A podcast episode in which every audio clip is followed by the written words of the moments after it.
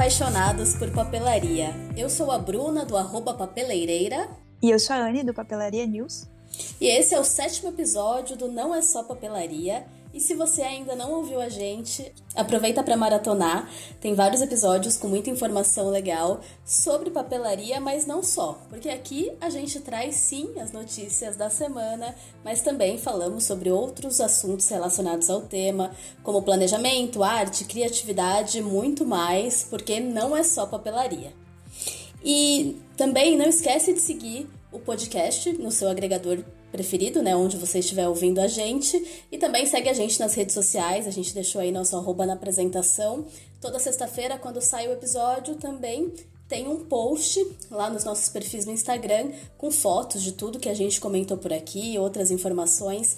Então é sempre legal acompanhar nesses dois canais. E a gente também tem, agora falando em canais, né, um canal no Telegram. É só buscar lá por Não É Só Papelaria. Também tem o link aqui na descrição do episódio. E a gente também vai compartilhar essas informações por lá. E é uma forma da gente ficar mais perto de vocês e, enfim, vocês mandarem a opinião de vocês. Falarem o que vocês acharam do episódio, né, Anne? Sim, também mandar os recadinhos, né, para aparecer aqui no final do, do episódio, as histórias de vocês que a gente comentou no último episódio que a gente quer ouvir também, em relação de vocês com a papelaria, pode mandar lá no canal que a gente vai adorar ouvir vocês.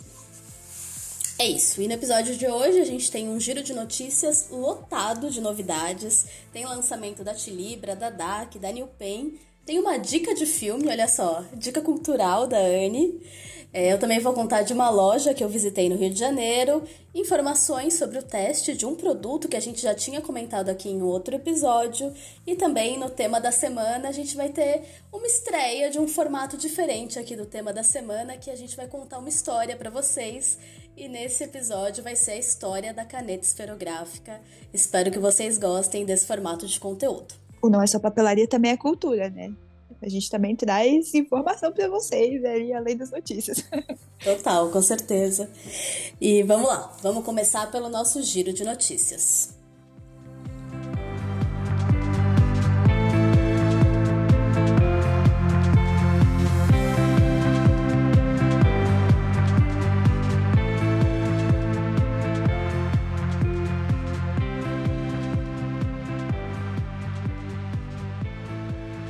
Então vamos começar com as novidades da Tilibra. Rolou aí no Instagram, pelo menos no meu, não sei se no da Bruna aconteceu isso, todas as papelarias recebendo uma caixinha recheada com as novidades da Tilibra. A gente está tá chegando aí no quarto mês do ano e as marcas começaram a movimentar para trazer as novidades desse segundo semestre. A Tilibra falou que são mais de 70 SKUs, né, 70 é, produtos diferentes, e cada lojista recebeu aí, em média 10 produtos para poder apresentar. Tivemos alguns produtos diferentes entre uma papelaria e outra, mas vamos pontuar aqui para vocês os, as novidades que mais chamaram a nossa atenção. A primeira marca que eu vi, né, falando sobre esses lançamentos foi a Laranja Lima, e então vou basear por, por ela, né, mas também vi algumas outras marcas como a Papelaria Judá, Bia Winston, Schuster, Avante, várias papelarias também receberam uma caixinha. Então, se você quiser ver esses unboxings, vai lá no perfil dessas marcas, que eu acho que vai ser bem interessante vocês verem também, não só a gente aqui falando. É, então, o que mais chamou a minha atenção, né, particularmente, foi o marca-texto retrátil. Bruna, você já tinha visto esse produto? Já. É, aqui no Brasil tinha visto da Bionic, eles lançaram acho que faz uns dois ou três anos, mas é difícil de encontrar atualmente, assim, não me lembro de encontrar muitos produtos da Bionic, então especificamente esse marca-texto também não. É, e também tem um modelo que é, acho que mais conhecido até, que é o da Muji, né, mas não vende, não vende no Brasil. A Muji tem um modelo até meio clássico de marca-texto retrátil. Mas muito legal saber que a Tilibra está trazendo, porque tudo que a Tilibra traz é, populariza e tem. É, a Tilibra tem muita capilaridade, né? Então a gente consegue encontrar em papelarias de todas as cidades, assim, é, é bem legal. Então, além do marca texto retrátil, a gente tem outros produtos, como o Tilinotes transparente, né? Que são as notas adesivas transparentes, que vieram em três cores, que é o amarelo, o rosa e o branco, né? Que é o transparente. Achei que a Tilibra demorou um pouquinho para trazer, hein? Todas as marcas já estavam aí com esse produto e para lançar só agora, achei meio atrasadinho. Mas importante que tem, né? Eu não me lembrava de ter visto rosa. Você lembra de outras marcas? Tinha em outras marcas? a BRW. BRW e a Molinha, eu acho. E a. Já que a gente tá falando disso, a Leonora lançou ela pequenininha, assim, num kitzinho com quatro, parecendo mesmo o, os post-its, assim, achei bem legal, diferente. O pessoal geralmente lançou aquele quadradão grande, a Leonora lançou ele pequenininho. A gente também vai ter lapiseiras fofas, e aí tem vários formatos. Tem abacate, guarda-chuva, unicórnio, se eu me lembro bem. Cada papelaria mostrou uma, uma lapiseirinha diferente. É, a gente também vai ter aquelas borrachinhas para pegar no lápis, para auxiliar as crianças, né, a pegar no lápis da forma correta. Também a Atlibra veio com esse produto. Eu não sei se esse, é, esse produto é uma coisa muito comum. Você já tinha visto? É comum, sim. De que, é, uhum, marcas que trabalham com linhas infantis, acho que tem da Faber, tem bastante, da Bic tem também. Tem até um modelo de lápis que já vem com isso encorpado. Só pra, não sei se ficou claro, é uma. É no grip ali, né? Na, na empunhadura. Quando a gente fala borracha, às vezes parece que é borracha do fundinho uhum. ali do lápis, mas não. É da empunhadura justamente para ficar mais confortável é, e a criança conseguir pegar direito, né, para começar a escrever. Também a gente vai ter ali mini canetinhas jumbo, né, que são aquelas canetinhas que são mais grossas, né, e uma coisa legal dessa canetinha é que ela tem a ponta cônica. Então aí, pessoal do, do lettering também que está começando, acho uma boa comentar sobre isso. É, e aí algumas ponteirinhas de, de lápis também, né? Essas ponteiras. Um, calma, deixa. Não é uma ponteira. Ponteira pra mim me, me remete à ponta, não a, a ponta do lápis, não a parte de trás da borrachinha. É tipo uma borrachinha pra você encaixar na parte de trás do lápis. É, a Dulce, quando é da Laranja Lima, quando ela tava falando, ela falou ponteira. Eu, eu pensei em ponteira, mas você tem razão, né? Parece que é é de ponta e não da parte de trás. E eu não entendi é se, se era borracha mesmo de apagar ou se é só um, um ornamento, um, uma coisa para deixar Também bonito. Também não tem essa informação. Também não tem essa informação. Mas é como se fosse um, um detalhezinho ali. E aí tem vários formatos também. Tem de unicórnio, vi. Se eu não lembro de abacate, de abacate também, tem, estão trazendo bastante essa, essa parte mais fofa da papelaria. As borrachinhas, as mini borrachinhas também, são aqueles potinhos cheios de borrachinha, que também foi muito sucesso aí. E agora eles trouxeram em, em, outros, em outros temas. Veio canetinha hidrográfica também de lançamento. É, caderneta pontilhada com a capa metálica maravilhosa para quem faz bullet journal. E também queria dar um destaque ao dispenser, que tem as washi tapes, que são é, pelo que eu vi no vídeo, tá? Não vou falar com certeza para vocês. Parece uma washi tape de papel papel. Não parece muito ser tipo de papel de arroz como washi tape comum. Porque eu também vi. É, eu também vi ela no formato de. Eles chamaram de dispenser do Chili Notes. Que além dessas com cinco, tem um, é, uma outra da. Um, uma das outras papelarias mostrou que é parecendo aquele dispenser de post-it, sabe? Que você vai puxando e cortando. Também tem esse formato que eu achei bem legal foi isso. Duda tá mostrando pra vocês, vocês não estão conseguindo ver, mas ela tá mostrando aqui na câmera que é tipo o modelo que ela tem. E aí você vai puxando e cortando também como se fossem essas notinhas aí. Eu não sei se é adesivo, tá? Como acabou de lançar, nem tá nas lojas ainda. Peraí, eu tô muito confusa com essa informação. A, o mesmo dispenser de fita também dá pro Chili Note? Não, é outra, é outra versão. Ah, é outro produto. Ah, legal. É outra versão desse produto, além desse do Chili Notes fininho, parecendo um wash tape, tem outro desse, é, dispenser, mas com ela mais larguinha, assim, parecendo um post-it mesmo, que você puxa e, e vai Então, eu achei, foram as minhas novidades favoritas, o Marca Retrátil e esse aí que é o dispenser, tanto da Wash quanto do, do Chili Notes. Você tem algum dispenser desse? Eu tenho um que é artesanal, da Sônia Rondon. Esses de acrílico eu não tenho. Ai, eu tive não. um já, eu acho que eu até me desfiz dele. Eu achei muito ruim, assim, não, não gostei. Por que você fala? É, quando você, tipo, deixava as, as era, acho que cabiam cinco, e aí deixava elas já presinhas, assim, na beira, né? Pra você só puxar quando você fosse usar. E não, não era tão simples assim. Ela enroscava, não puxava direito. É, não, não curti muito, não. E parecia muito esse mesmo modelo. É, o que eu tenho eu gosto bastante, assim. Tem é, o que eu também pensava que você tinha que puxar com uma mão só e já cortava o negócio. Mas não, você tem que segurar e puxar, ele não é tão prático assim, mas eu acho legal. Ele ficava meio solto lá dentro, assim, as cinco hastes ficavam meio soltas. Não tinha um negócio no meio, assim, sabe? Que atravessava não? e deixava elas mais firmes. Não. Você Ai, colocava cinco e elas ficavam encaixadinhas. Então, conforme você ah. puxando, elas se movimentavam. E aí não, não, era muito legal a experiência, não. Entendi. É, esse que eu tenho tem esse ferrinho, tipo, não ferrinho, é uma madeirinha, então elas ficam presas nessa madeirinha. Então eu achei bem prático, adoro o meu. Boa. Não, legal. Às vezes também foi só eu que não sabia usar, até por isso que eu te perguntei. não, mas desse eu nunca tive, então não posso dar essa informação. e também tem novidade da DAC. É, a DAC fez uma live na semana passada e lançou várias coleções novas. É, com estampas de licenciados que eles já tinham outras coleções, mas agora são estampas novas que ficaram muito fofas. É, tem da Minnie, do Harry Potter, Game of Thrones, das princesas da Disney, do Baby Yoda e da coleção Enjoy, que é uma coleção em tons pastel. Eu gostei muito da coleção de Baby Yoda. Curiosamente, né, eu tinha dito aqui no episódio passado que, nossa, eu, eu amo Baby Yoda, meu, um dos meus personagens preferidos atualmente, mas nada que fazem com ele ficava bonito. E dessa vez ficou, porque eles mudaram os tons terrosos ou mais escuros que sempre usavam e mudaram para uns tons pastel. Talvez tenham até mudado essa o pensamento do público-alvo mesmo, né? Que com essas, esses. Como é um é um personagem de Star Wars, você pensa em um público mais masculino, que combina com essas outras cores. Teoricamente, né? Tudo pensando é, do jeito que o mercado enxerga. E, e, dessa vez não, fizeram uma coisa mais fofa, que, que talvez atraia mais o público infantil, infantil. Infantil também, mas feminino. E eu gostei muito, porque daí ele, ele é verdinho, né? E combina ali com um fundo meio cinzinha ou uns tons mais pastel. Tem umas frases divertidas. E tem um. As frases são em hot stamp verde. Então achei que super combinou.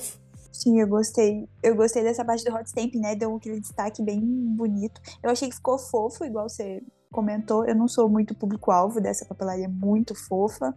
Mas eu achei que ficou bem bonitinho mesmo, eu gostei bastante. E entre os produtos tem modelos de caderno, de fichário, é, de estojos e de blocos. Aí eu acho, eu imagino é. que tenha tudo de todas as coleções. Sim, foram. Eu não achei muita novidade, assim. Eu até tive um pouco de dificuldade de identificar o que, que era novidade ali no meio. Não sei se é porque eu tava muito pensando naquela coleção que você mostrou na, na feira, né, na Becasa. Eu não achei que foi tão, assim, diferente do que você tinha falado pra gente.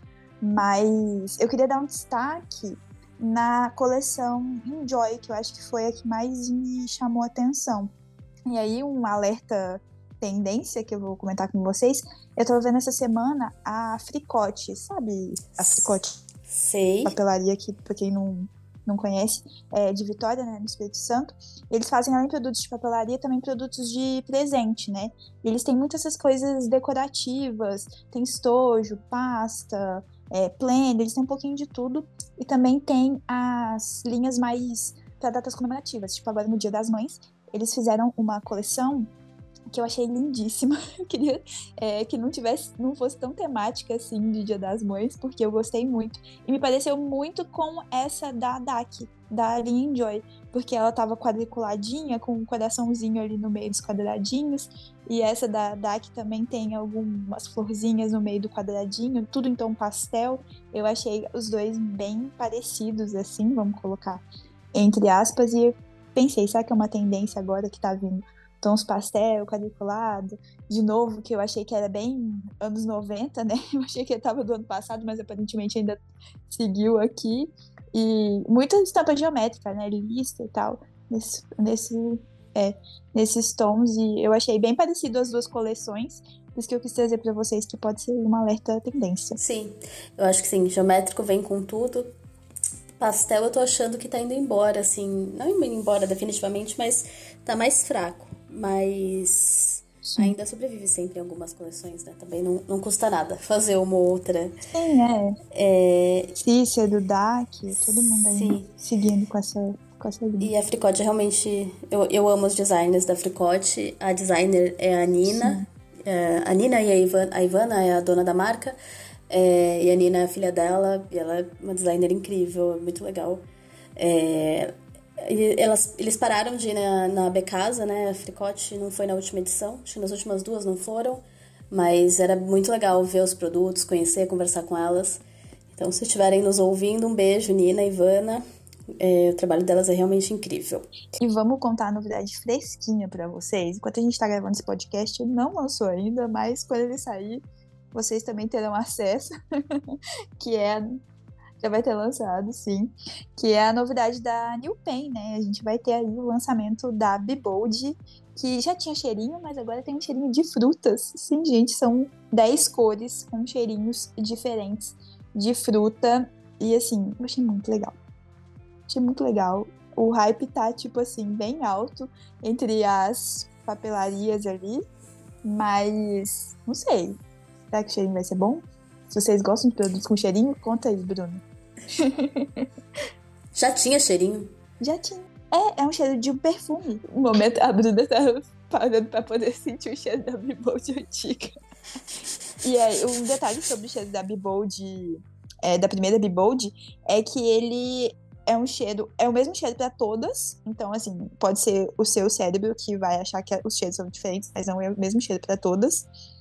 E é um cheiro, é um perfume muito gostoso que foi desenvolvido pra. É bom mesmo. E é muito gostoso. Eu adoro o cheiro da Bibold. Cara, é um cheiro de perfume. Eu tinha um perfume com esse cheiro. Nossa, me veio à cabeça a embalagem dele. Era. Acho que da Natura. Era pequenininho assim. Nossa. Me, me fez viajar no tempo. Teve até uma questão da New Pen que uma das pessoas pediu para fazer uma Bibold sem cheiro porque ela é alérgica. E aí a Bibold foi lá e fez essa caneta exclusiva pra, pra essa pessoa que mandou um comentário e tal. Hum, foi bem legal. Não sabia não, que legal. A New já tinha feito outros produtos com cheiro, né? A Sensations, até que era com collab da VTube, também tinha cheirinho. Bem legal. E outro lançamento também que a gente, assim, acabou de ver um pouquinho antes de começar a gravar foi o lançamento da Brush Pen, do kit das Brush Pens Tons Caribe, da, da New Pen, que eu achei maravilhoso. Assim, eu amei os tons, gostei demais. São, ao total, seis novas cores e espero que essas cores venham para as outras canetas, né? Tipo a Ginza, é, tanto a Nano quanto a Brush normal, assim, aguardando, porque eu gostei desses kits. São, são tons mais frios ali, eu gostei bastante. Sim, muito legal. Eu gosto muito da coleção Bibold do, da mensagem, né, por trás. Que Bibold é uma expressão em inglês, que, tipo, seja seja forte, seja. Não é mais forte, marcante, né? Ousado. Nesse, ousado, é nesse sentido, assim. E, e é bem legal, né? E combina certinho com o marca-texto, que tem aquela ponta mais grossa, então. É, o bold significa duas coisas, né? O itálico, o itálico, não, perdão, o negrito, né? É bold em inglês, então quando você vai escrever lá algum texto, tá B por causa do, do bold, então por isso que ele, o bibold é mais grossinho, então faz sentido, e também dessa questão de ser ousado e tal. Eu gostei bastante dessa proposta. Faz, faz todo sentido, né? O, o trocadilho, muito bom. Sim, e a New Pen vai apostar bastante nessa linha ao longo do ano aí. Pode, podemos esperar mais coisas da linha da Bibold. Ou spoiler. Eu acho ela linda por fora também, além do.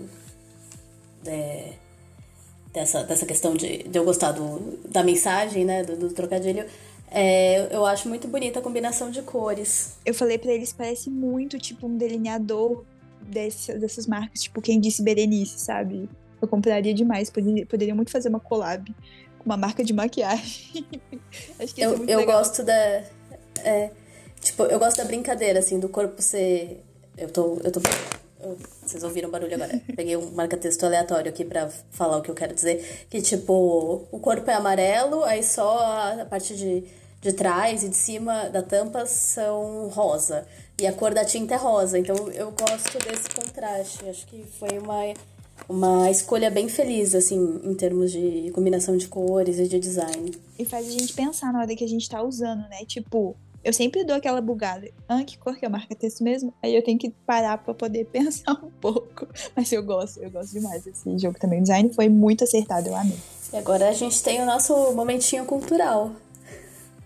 nosso momento cultural, porque eu lembrei muito da Bruna, gente. Eu estava assistindo uma série neste final de semana, feriado e tudo mais, que se chama Teto para Dois. É baseado num livro, né, da, do mesmo nome, da Beth O'Leary. E vou contar mais ou menos a história, porque ela gira em torno de post-its, por isso que eu lembrei de Bruna. é, eu vou contar sem spoiler, tá? Mas é, os protagonistas, eles precisam ali dividir o mesmo apartamento, é, questão financeira e tudo mais, só que eles dividem o apartamento em horários diferentes.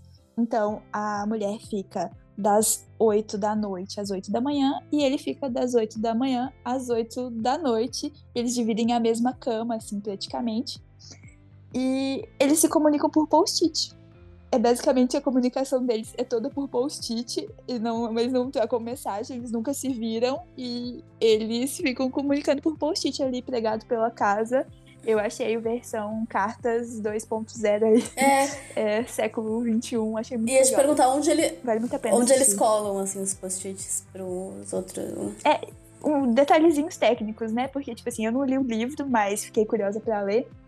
Ela tem post-it de uma cor, ele tem o post-it de outra. Então, tipo assim, eles vão. Ela pega, escreve alguma coisa para ele, deixa, por exemplo, na porta da, do armário da cozinha. Aí ele vai lá, escreve a resposta um post-it de outra cor, deixa do lado, e aí fica tipo uma conversa ali é, no, na casa. Aí, ele, ah, por exemplo, ela ganha uma máquina de café, aí ela prega na máquina de café o que ela quer falar. Tipo assim, ah, a gente pode fazer isso funcionar, porque a máquina era muito grande, enfim, não cabia ali no espaço, e eles ficam se comunicando dessa forma. É muito legal, eu gostei bastante da série.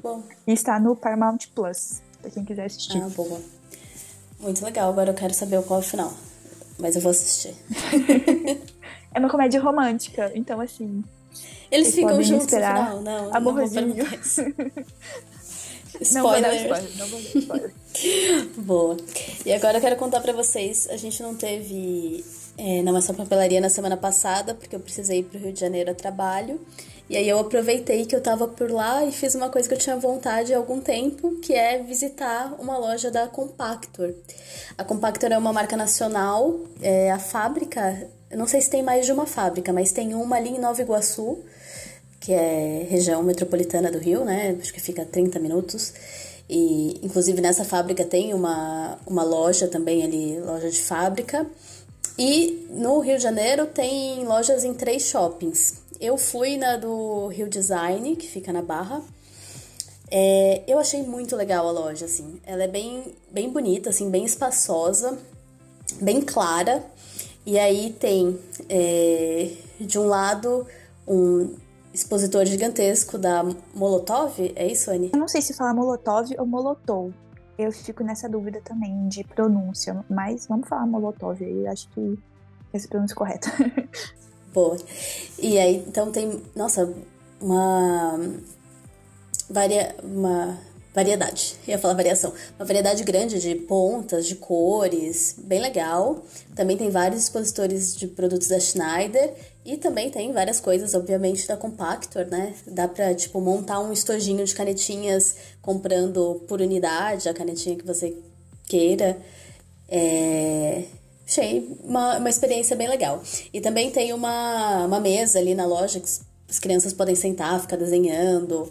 É, dá para testar todos os produtos. É, gostei muito da experiência. É, eu tenho muita dificuldade de achar aqui em São Paulo produtos da Schneider, que é uma marca alemã. A gente falou até no último episódio que a Compactor traz para o Brasil. Mas aqui em São Paulo é difícil de encontrar, não é? Assim, na, na real, eu não me lembro um lugar que eu tenha encontrado com facilidade. acho que tem na, na Haikai, mas... Não vou nem falar porque eu moro no interior, né? Porque não se encontra é... nada. é, eu também moro no interior, então não tô nem contando a minha cidade. quando eu vou a São Paulo, eu, enfim, não, não tenho essa facilidade. Até se vocês tiverem outras experiências aí em relação a isso, podem deixar nos comentários ou mandar no Telegram. É, pra gente saber, né, onde chega e onde não chega. Mas enfim, lá tinha bastante coisa. É, eu queria destacar um modelo. Destacar não, falar, né? É um testamos. Eu usei a. Testei, comprei uma daquela caneta é, metálica artística que a gente tinha comentado no último episódio. Deixa eu ver aqui o nome dela que eu já esqueci. É Schneider, Schneider Paint. É, eu gostei muito dela. Ela é bem bonita. É, visualmente, assim, o corpo dela é tão bonito pessoalmente quanto parecia pelas fotos. É, tem, ele é emborrachado preto e o resto do corpo é na cor da tinta, então são sempre tons metálicos, bem bonito. É, a ponta é 1.0 mesmo. É, a tinta, ela desliza o papel, só que eu não achei a tinta tão metálica. Eu achei a tinta meio fosca. Não sei nem explicar. Depois eu, eu, eu vou tirar uma foto para vocês verem. É, porque quando você fala em metálico, você pensa num negócio muito brilhante, né? Assim, e não achei que era. Dá para perceber que é metálico, mas eu achei mais fosco, mais fechado. E, e também outra característica dos produtos metálicos é que, em geral, são tintas muito pigmentadas que mancham muito o verso. Essa não mancha nada, assim. É, testei em folha de sulfite, 75 gramas, não passou nada, assim. Então, achei diferente. Tanto, sei lá, a composição da tinta deve ser diferente quanto isso. E um outro produto que eu achei muito legal é que eles têm um modelo de caneta que você compra as metades separadamente. Então tem, é, pode ser a esferográfica, a de ponta fina de feltro ou um marca-texto, e aí você compra as duas partes e junta numa caneta só. Vou, vou mostrar aqui pra ele. Peraí. É bem legal essa caneta, tipo assim, é, é, é. duas petitiquinhas que vira uma grande. Isso, aí tem um sistema aqui que faz um, um clackzinho, chama Linkit. Linkit. E aí ela forma é a caneta. Legal. É muito fofa. Só que, gente, eu não sei o que aconteceu comigo esse dia. Eu testei várias canetas na loja toda, menos as que eu comprei. E aí vieram duas canetas que, sem pegar entre as que eu comprei. Então, testem sempre os produtos de vocês antes de sair da loja. Tipo, dessa mesmo que liga, eu peguei uma roxa e uma verde. A roxa não tá pegando direito. E da da Pente eu comprei uma cobre e uma que é meio dourada. Anne, era seu presente. eu ia te ah. mandar. E ela não tá funcionando. Lágrimas. É.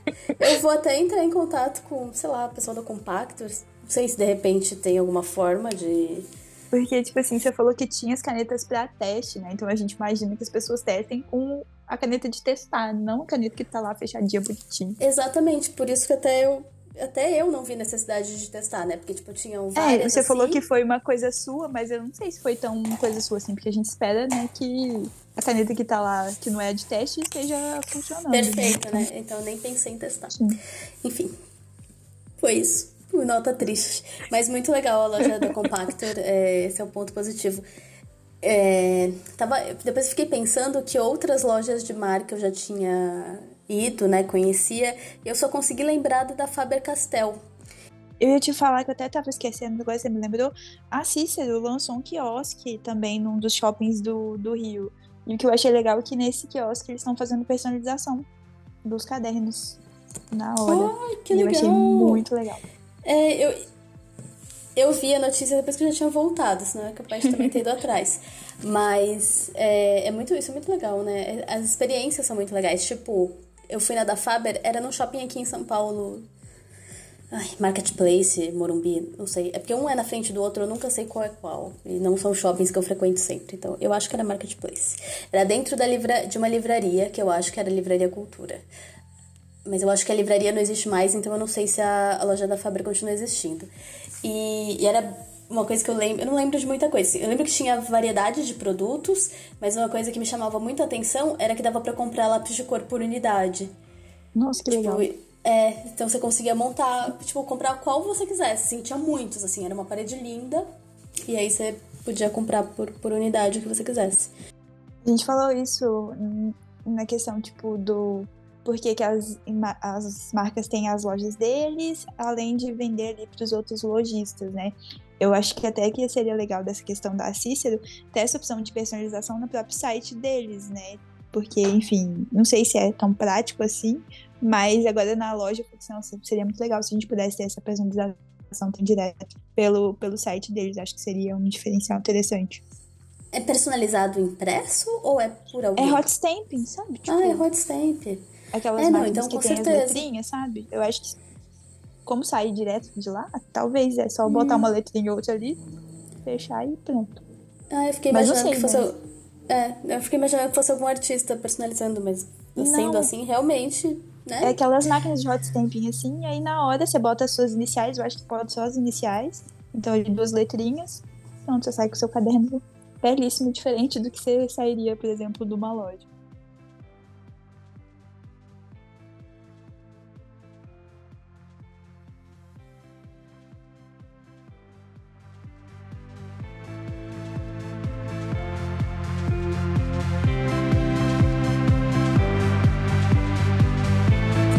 Nosso tema da semana, nesse sétimo episódio do Não É Só Papelaria, é um pouquinho diferente. A gente vai contar uma história, e é a história de um produto que todo mundo usa, acredito que diariamente até. A história da caneta esferográfica. Você sabe, Anne, como que a caneta esferográfica foi criada? Não, eu não fazia ideia. Tipo assim, eu tava lendo a pauta e falei assim, como assim? Eu não sabia de nada disso. achei muito legal, vocês vão gostar. É, eu já tinha criado um conteúdo lá pro meu Instagram, papeleireira, algum tempo atrás, então eu tinha já uma noção.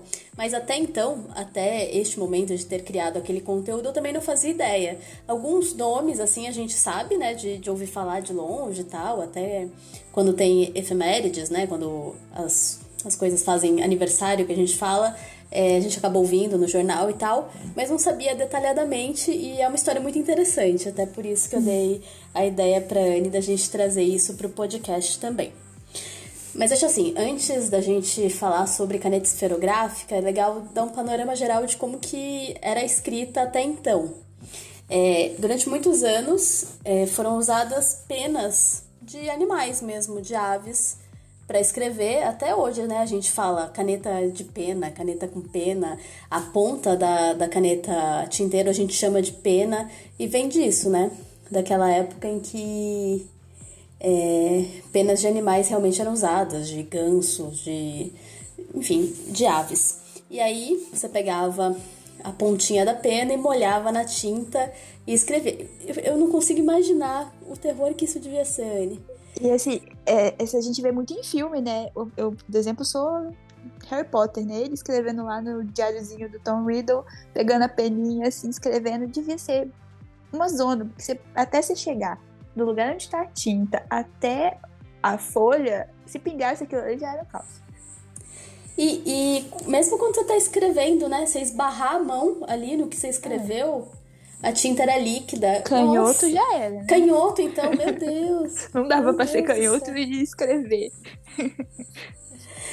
É, aí, com o tempo, eles foram aperfeiçoando, criaram a, a bico, bico de. Um, o mesmo, o mesmo formato de escrita, só que ao invés da pena de, dos animais mesmo, era um bico de metal. E só uma curiosidade também, o bico de pena existe até hoje, né? Essas canetas com a pontinha de, de metal. É, elas têm vários formatos, acho que o mais clássico é tipo um dedinho, um indicador apontado assim, acho que vocês podem achar bem facilmente. E tem vários formatos, é, espessura de ponta, o cabinho também desse bico de pena todo estilizado.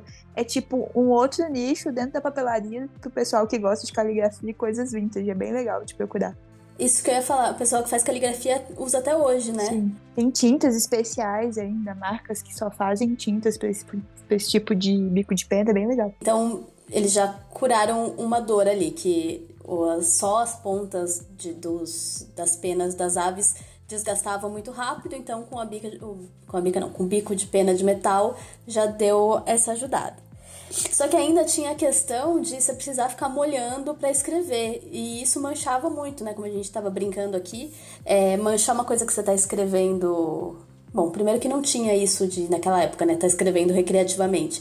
a escrita era para poucos e, em geral, quando você escrevia era algum documento oficial ou um, um livro e tal. E, e aí, isso já com o passar do tempo, né? Entre os, os séculos 6 e 19 foi desse jeito, de ter que molhar. E depois disso teve um aperfeiçoamento, que foi criada a caneta tinteiro, que também existe até hoje. E o grande diferencial é que ao invés de precisar ficar molhando ali a pena na tinta, já vem com a tinta num cartucho. Então ela você coloca ali no corpinho da caneta, né? E você não precisa ficar molhando. A tinta vai descendo é, por capilaridade, que eles chamam, enfim, do sistema lá. E, e aí isso já foi isso já foi um passo grande, assim, uma diferença grande entre as bicos de pena comum e as canetas tinteiro. E aí foi o. Notei aqui. Ó, isso aconteceu em 1819. O John Sheffer, que produziu essa primeira é, caneta tinteiro. Em 1832, Jacob, Jacob Parker, que é o cara das canetas Parker, que existe até hoje, né? Canetas tinteiro. Olha aí, uma curiosidade. É, criou a caneta com auto-recarga. É, em 1884, o Lewis Waterman ele registrou a primeira caneta tinteira que não vazava. E o Waterman também é um, uma marca de caneta tinteiro, que também está no mercado até hoje. São bem clássicas essas duas e tem várias outras. Eu acho que caneta tinteiro é meio sinônimo de coisa chique, assim, do povo elite. Total. É, e a partir de então que a gente vai começar falando das canetas esferográficas, porque a, a linha de raciocínio ali já estava criada, de uma caneta com carga, que você não precisasse ficar pegando na tinta. Mas a tinta ainda continuava sendo bem líquida, né? E manchava. E então foi a partir disso que o, os inventores ali começaram a pensar. O primeiro que criou um modelo de caneta esferográfica foi um advogado norte-americano chamado John Lodge. Ele é, trabalhava com couro e para marcar o couro era muito ruim de marcar com lápis, né? Imagino que não devia aparecer nada de lápis no couro, né? É, e também não dava para ficar usando caneta tinteiro porque. A ponta, né? Também não é, é própria pra você poder passar numa superfície áspera. Era uma, isso, era um material muito grosso, muito áspero. Então ele conseguiu criar um modelo que tinha uma esfera na ponta e aí a tinta corria, essa esfera segurava a tinta e ele conseguia usar para essa dor que ele tinha, que era marcar couro. É, mas ela só era boa utilizada mesmo. É... Não, ela só era boa. Ela só era boa para ser utilizada nessas superfícies mais ásperas. No papel ela não funcionava direito. Então, legal, foi uma criação, ele foi o cara que criou esse modelo esferográfico, né, uma caneta com uma ponta de esfera, mas não foi ele que re revolucionou o mundo da escrita. Essa criação dele foi em 1888. E só na década de 30 que a gente foi conhecer a caneta esferográfica como a gente conhece hoje em dia. E quem criou foi um é, húngaro chamado Laszlo Biro. É, esse nome Biro vocês já devem podem ter ouvido falar, porque é, quando fala em origem de caneta e tal, às vezes se relaciona ao nome dele. É, ele era jornalista e um dia ele foi ver um jornal sendo impresso e aí tinha uma prensa rotativa e ele ficou observando a forma como a tinta saía da prensa e, e a, né, colava as, é, as palavras e as imagens nos jornais. E ele ficou pensando que podia ter um material de escrita que também fizesse isso. E então, é, isso foi mais ou menos em 1937, ele desenvolveu um modelo de caneta esferográfica e ele é, ficou pensando que a tinta não podia ser líquida, para que a, a esfera rolasse do jeito certo, né? E a, e a, tinta continuasse. É, tinha que ser um, um, um, pigmento, não só pigmento, né? Um, uma substância mesmo, que ficasse ali dentro do, do tubinho. E tivesse uma viscosidade maior ali para fazer essa rolagem, tipo um óleo. Era exatamente a questão da viscosidade. E aí o, o irmão dele era químico, então ele ajudou é, são os irmãos Biró, né? Ajudou ele a desenvolver essa tinta que tinha essa viscosidade certa.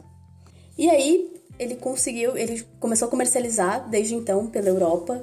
Ele foi morar na França. É, na França ele conheceu um argentino que ficou impressionado com essa criação dele. Deu um cartão e falou: Olha, por que, que você não vai lá para a Argentina para terminar de criar, né, desenvolver? Ele falou: ah, não, não vou. O que vou fazer na Argentina? E continua vivendo. Exatamente, na Argentina. O que eu vou fazer na Argentina? Aí continuou vivendo a vida dele lá. Só que em 1940 eclodiu a Segunda Guerra Mundial. E ele era um refugiado. Refugiado não, né? Ele era um. Refugiado. Usaram a palavra refugiado, mas não, não consigo. Não sei se era isso mesmo. Enfim, ele era húngaro e estava morando na França e a situação começou a ficar muito complicada por lá.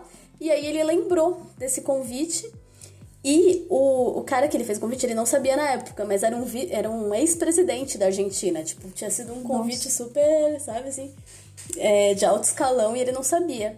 E aí, quando eclodiu a Segunda Guerra Mundial, ele resolveu tentar a vida na Argentina. Se mudou, né? Atravessou o Atlântico, é, veio para cá, pra América do Sul. Aqui, ele conheceu um, um amigo chamado Juan, conheceu uma pessoa, né, que se tornou amigo dele, chamado Juan Jorge Maine, e eles criaram a primeira fábrica de canetas esferográficas. E aí ele conseguiu desenvolver com calma outras características da caneta. Então, uma das coisas que ele fez foi descobrir que ele não precisava de pressão para que a tinta molhasse a esfera. Isso acontecia naturalmente. Então, isso facilitou muito a produção. É e aí ele conseguiu produzir mais e de uma forma mais rápida. Nessa época, assim, ele ficou lá trabalhando nessa, nessa fábrica e vendendo muitas canetas lá. Elas começaram a ser chamadas de Birome, as canetas esferográficas, justamente pelo nome dele, né? Ele era o Biro, a caneta virou a Birome. E a revista Time fez um artigo é, falando, né, apresentando essa caneta para os Estados Unidos é, e dizendo que ela conseguia ser utilizada em aviões, é, porque a tinta dela não vazava. Então, é, as tintas, até então, as canetas esferográficas, ah, esferográficas não, as canetas tinteiras não, não conseguiam ser utilizadas lá em cima, enfim. E aí ele ah, despertou interesse de várias. Né, lembra da Segunda Guerra Mundial, tinha, já tinha aviões e era muito utilizado justamente para bombardeios e tal, era uma ferramenta de guerra, né? Então isso despertou o interesse dos exércitos tanto dos Estados Unidos quanto até da Grã-Bretanha, é, porque era um, um item, é, não vou dizer fundamental, mas bem útil para eles nessa situação de guerra.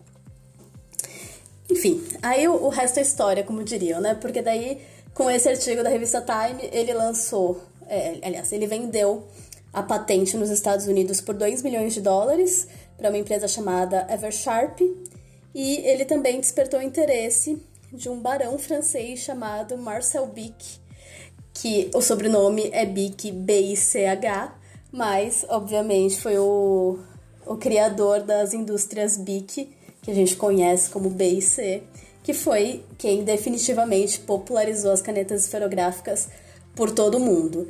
É, ele investiu é, nessas primeiras indústrias na produção em massa das canetas esferográficas é, lá na França, na Europa a princípio. As canetas esferográficas chegaram ao Brasil com o BIC em 56, teve a primeira fábrica aqui em 61 e hoje em dia são 700 mil, é, aliás, 700 milhões de canetas vendidas por ano. Tipo. Que é um número muito doido, né? Tipo, três canetas por pessoa aqui do Brasil. É muito. Achei esse número muito impressionante. Acho que a gente acaba, nós loucos da papelaria, acabamos influenciando esse número pra, pra mais aí. Mas é um número muito impressionante. Eu fiquei bem chocada. Eu fico pensando, assim, na criação das coisas é uma coisa que me deixa bem, bem pensativa, assim. Uma coisa que é tão natural pra gente, a gente usa todos os dias e como revolucionou, né? E, e em pouco tempo, Sim. porque a gente tá falando de década de 30, são menos de 100 anos. É, eu ia comentar sobre isso, tipo assim, não é, é bem recente, né? Não é um negócio assim muito, muito longe. Bem recente. E como última informação, o Biró se naturalizou argentino. Ele acabou vivendo em Buenos Aires até a morte dele, aos 85 anos. Aos 84 anos, o que aconteceu em 1985. E nesse, nessa data, o, as papelarias fizeram uma homenagem para ele, deixando a, as bandeiras a meio mastro. Achei bonito, sabe? Sim. É legal demais ver a história mesmo, como você falou, da, dos produtos. E a gente tá usando isso todo dia, a gente ama papelaria e muitas pessoas não, como eu falei no, no episódio passado, não dão tanto esse valor da papelaria quanto a gente dá. Mas foi um produto que se popularizou muito na época da guerra, porque era muito importante. Tipo assim, você precisa fazer ali os planos e tudo mais, você precisa de uma caneta. É o é o básico ali para você se comunicar de forma, enfim, uma linguagem escrita ali.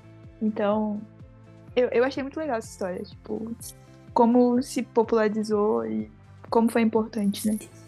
E ele ter vindo pra Argentina, para mim, é curiosíssimo, assim, hum. curiosíssimo. É, eu já, já tinha ouvido falar alguém assim me dizer: ah, caneta esferográfica foi criada por um argentino. É, mais ou menos porque ele é húngaro naturalizado argentino, mas de certa forma, né, o desenvolvimento foi aqui mesmo. E Sim. isso isso eu acho bem, bem legal da gente enaltecer, assim, que nem tudo que, né, que, que revolucionou o mundo veio da Europa Sim. ou dos Estados Unidos, sabe? Bem interessante. E aí eu, eu tinha anotado aqui também o que, quais são as características da, de uma caneta esferográfica. Então, obviamente, a esfera, né, que em geral é de aço inoxidável, que fica ali na ponta da caneta. É, a tinta, ela é feita é, ou de óleo, uma base de óleo, ou uma base de álcool. E aí a Anne vai poder explicar muito melhor do que eu, mas tipo, diz que a base de, a base de óleo tem rápida absorção no papel e a de álcool, que é solvente, né, é, tem uma rápida evaporação. Então, nos dois casos, ela seca rápido. Que é a principal característica de uma caneta esferográfica, da tinta de uma caneta esferográfica.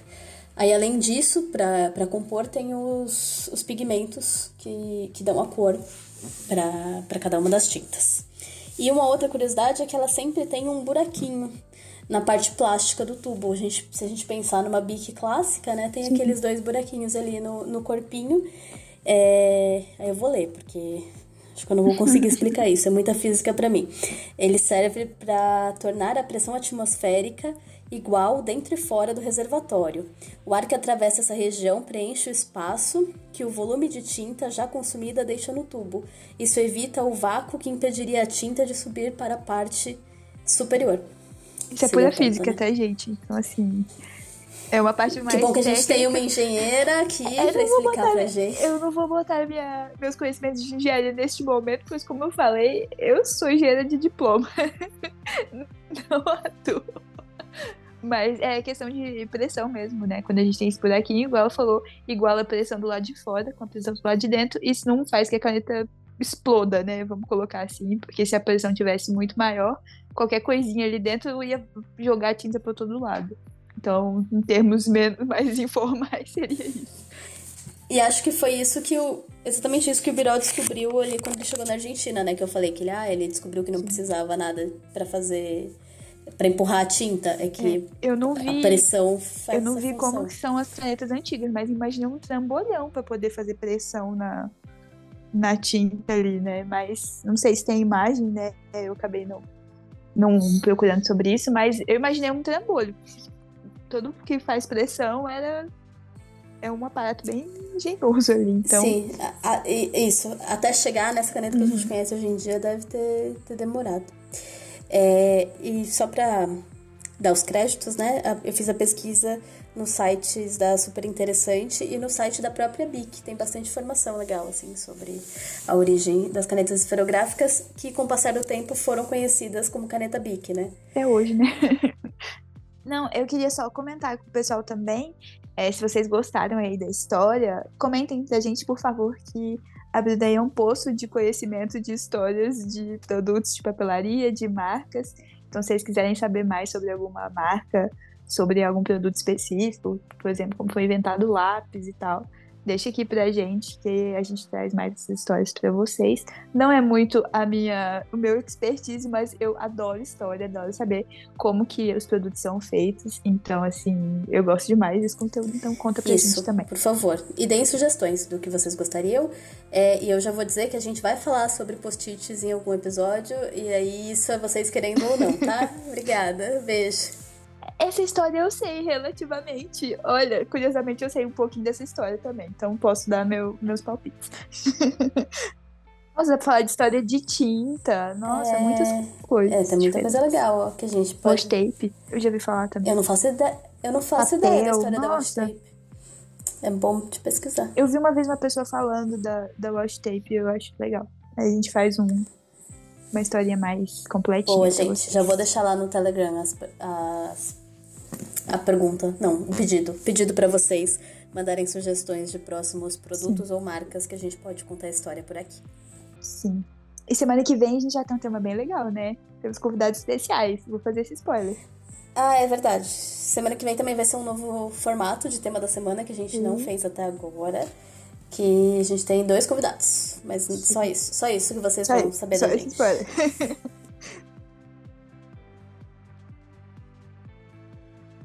Então é isso, gente. Esse foi o sétimo episódio do Não É Só Papelaria. A gente espera muito que vocês tenham curtido. Siga a gente aí na sua plataforma de podcast preferido. Deixa as cinco estrelinhas. E semana que vem tem mais. Sexta-feira que vem tem mais. Vocês, lembrando que vocês podem entrar em contato com a gente pelo nosso e-mail, que é o não é só papelaria podcast@gmail.com, tudo sem acento. É, também podem entrar no nosso grupo no Telegram, que é não é só papelaria, é só buscar lá. E nos nossos perfis no Instagram, o meu é o arroba papeleireira. E o meu é arroba papelaria news, news de notícias em inglês. A gente posta lá toda semana é, tudo que a gente falou aqui com foto para vocês poderem aí ter uma referência visual do que a gente fala. Então aproveita para lá conferir também no Instagram. É isso, gente. Um beijo e até semana que vem. Beijo e até a próxima.